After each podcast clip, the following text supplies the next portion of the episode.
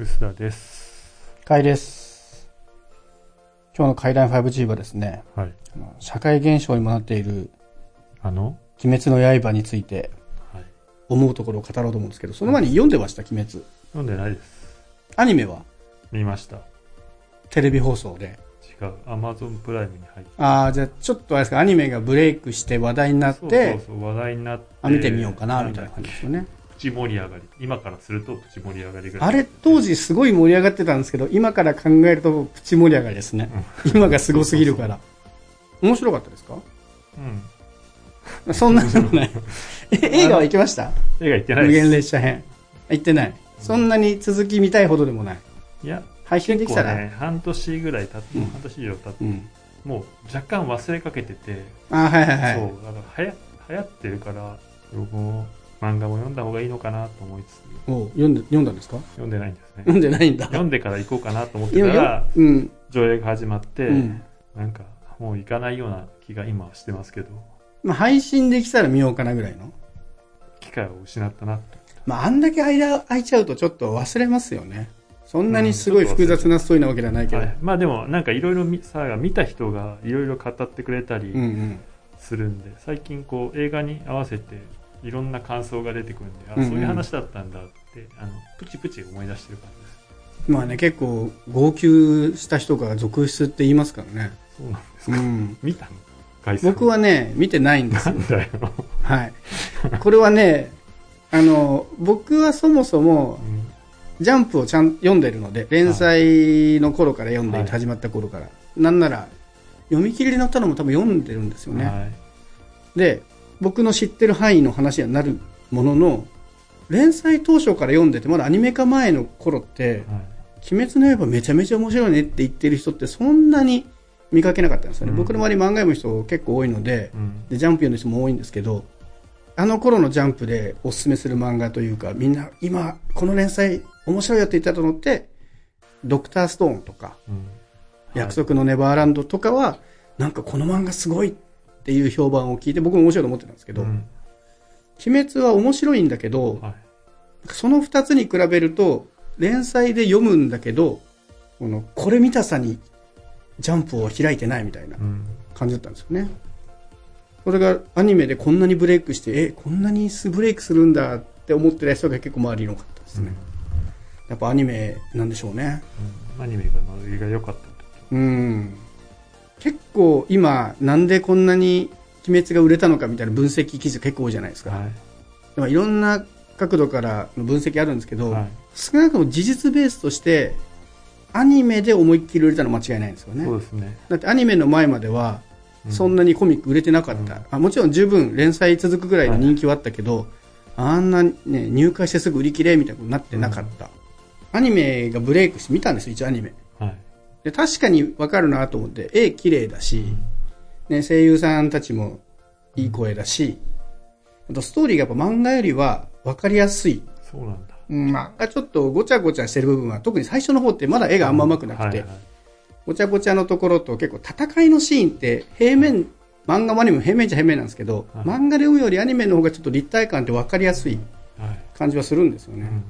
で、そこはありつつ、僕基本的に同じストーリー読むのダメなんですよ。テネットの時も言いましたけど、映画2回見れない人なんで、はい。で漫画もストーリー知ってるものがアニメ化されても、そもそも見る気が起きないっていう理由で、面白かったんですけど、3話ぐらいでもうやめちゃいました、アニメ。これまたちょっと余談なんですけど、僕と同じこと言ってる人がいて、その漫画で読んでると、アニメが見れない体質。まあ、たまたま N イコール2なんで、母数はすごい少ないんですけど、原作知ってるとアニメ見れない人でも、このアニメ面白いと思えたのが、はい。日常ってアニメとうん。映像系には手を出す。ああ、はい。なんかあの二つは、漫画よりアニメの方が面白かったんですよね。チラッと見て。で、鬼滅は、面白いんだけど、ストーリーしてたの別にいいやってなっちゃったんで、えー買わない。アニメがめちゃめちゃ映画で売れたじゃないですか。もう今、150億円ぐらい日本で。うん。もうでも、え、これ映画館のおかげだと思うんですけど、映画館みんな、鬼滅だったじゃないですか。あ、そうそうそう。あの、鬼滅のタイミングで、あの、一列明けがなくなっちゃったじゃないですか。うん。それがちょっと嫌で、あ、嫌なんですか？あの、関焼け？ああ、はいはいはい。気に入ってたんで ああ、それは、それは確かにね。で ねそのタイミングでみんなこうねあの席にちゃんと入れるようになって、うんなんか残念だなと完全に戻っちゃったんですかね？鬼滅の時だけ全滅じゃないんですかね？そうなんですかねでも鬼滅のおかげで、まあ、映画館という換気のいい場所うん、うんであれば、あれだけ密集しても、コロナの感染者数はそんな伸びないんだなっていう、うん。ちょっといい事例でしたね。はい。まあ食べなければね、うん。飲食結構飲食もせずに。ね、うん。これなんか電車とかって基本喋らないじゃないですか。すね。新幹線も、まあ、ご飯食べる人はまあいるんで、完全じゃないけど、もうそろそろそういう一席空けて静かにできる場所なら別にいいんじゃないみたいなのが実績として出たなと思ってね、それが僕ちょっと面白かったです。で見見てないですもんだってね、映画版は。映画見てない、うん盛り上がりで言うと、こっからシナリオはどんどん盛り上がるとこなんですよね。映画のその無限列車と呼ばれているところで結構強い鬼が出てくるんですよね。その鬼退治の物語の中で、はいラスボスの近くにいるその四天王みたいな存在の、そう、強い鬼がいるんですよ。あの、あんまりネタバレをしないようにね、こう、あえて数字とかも適当に言ってるんですけど、はい。っていう強い鬼が出てくるはい。ところまで来てるので、物語が結構佳境に差し掛かるシナリオではあるんですよね。だからこの人気が本当一過性なのか、本当にこのぐらいの人気が、まあ、このぐらいの映画館数がね、次の続編が出た時に、同じぐらいの映画館上映数になるかどうかがまたち違いではあるものの、これ続くんだったらもの本当とんでもないですね。ワンピース超えするなと思って。ここまで話題になるとやっぱ知らない人が興味持つんでしょうね。あちこちで聞かれるんですよね。鬼滅の刃ってなんであんなに売れたんですかって。うんで僕は専門家でもないんですけどね、っていういうのを言いつつ。うんヒットした理由と言われると難しいけど、たまたまかなっていう結論に。少なくともアニメのきっかけでブレイクしたのは間違いなくて、はいでアニメがすごい綺麗で丁寧に作られてるっていううん。し、それはその通りだと思うんですけど、でもそうやって頑張ってアニメも結構いっぱいありますよね。うん。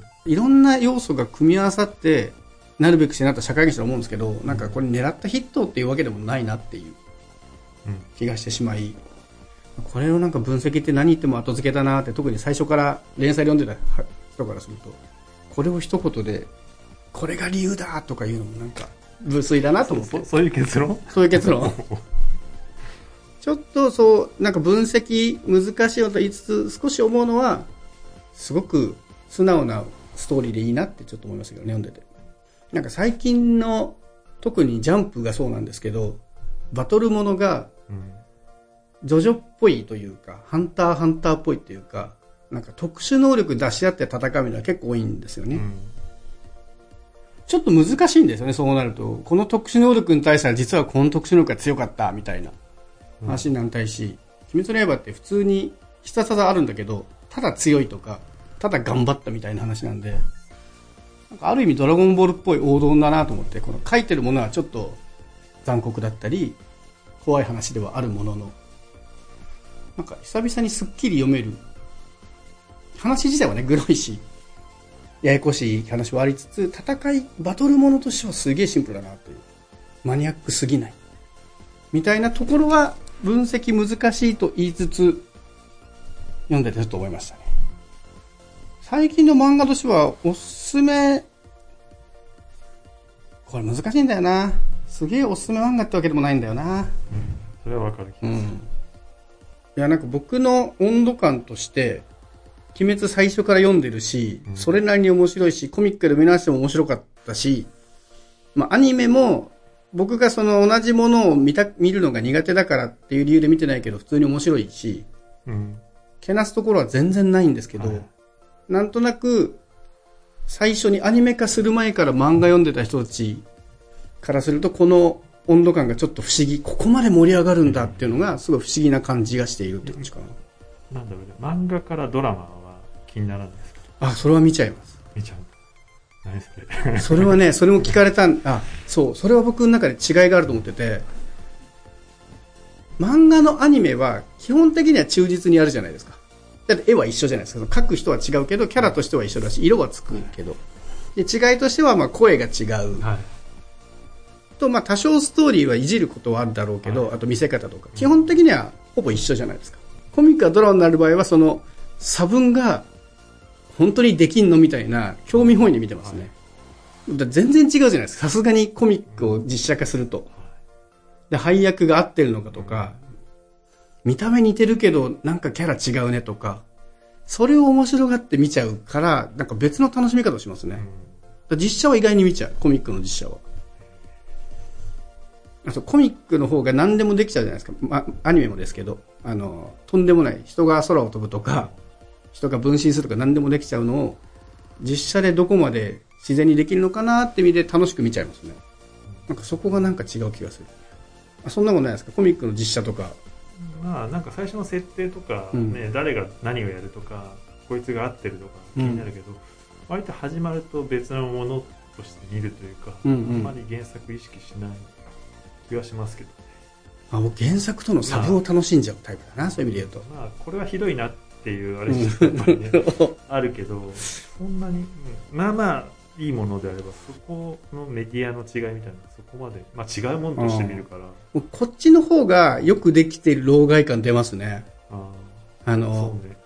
全く同じシナリオで実写化してもなんだ、同じじゃんって言うし、変えてつまんなくても文句言うし、めちゃめちゃ変えてるのに、あ、ちゃんと世界観きちんと守って面白くしてるねって言うと、あよくできてるじゃんって言いますね。うん、うんまあねそうね、そういう楽しみ方をするんで、コミックの実写化は結構好き。うんでコミックのアニメは、なんとなくストーリーがほぼ一緒、かつ、まあ、キャラも一緒だし。大体でもかなアニメコミックじゃんそうなんですよ。だから、ね、で、さらにめんどくさいのが、コミックと違う話をすると、それはコミックにないからっていう原作中が出るんですよね。それはきついな、うん。まあだ基本的にはコミック好きなんでしょうね。はいうん。アニメは全然知らないアニメのが見れますね。あの、原作がないアニメとかの方が楽しみが。結構僕はネタバレ気質だからなんでしょうね。ああそれはでかい、うん。ストーリー知っちゃってると、なんか前、次の週見たいってあんまり思わなくなっちゃうから。っていうのが多分一番、その、コミックが上、アニメが上とかよりは、先を知ってるものを、原点主義者みたいなのがねっていう感じはないと自分では思ってはいるものの、まあ若干コミック派ではありますけど、同じストーリー2回見たくないのが強いかな。まあただ、あれですあの、全、僕の中で好きな漫画、今、推し漫画5つあげろって多分鬼滅入んないんですけど、あだけど面白い作品なのは間違いないので、ーうんとまあここまで社会現象になると、ちょっと、ひねくれずに見に行った方がいいかなっていう気がしますけどね。うん。なんなきゃと思前の人が勝手に使ってきますからね。全集中とか、なんとかの呼吸みたいなのは。なんかこういうのって入りのうちに見る楽しさってあると思うんですよね。うそうそうそう絶対それやった方がいい、うん。ただまあコミックは読んでしまうと結構なネタバレになるので、アニメで見てる人は我慢して次のアニメを待った方がいいのかもしれないけど、まあ先長いからな。4年後ぐらいでしょ？完結するの、順調にいってもアニメとしてアニメとしてはそうでしょうね。あんだけ時間かかるから。まあだから、あれですね、僕みたいにストーリー分かったら興味なくなっちゃう人は、素直に頑張って映画を待って、普通にそういうの気にならない人は、アニメは、あの、無限列車編は結構な終わり方をするので、次が気になってしょうがないはずなので、コミックを素直に読んで、そしてアニメ化を待つということで。はいはい。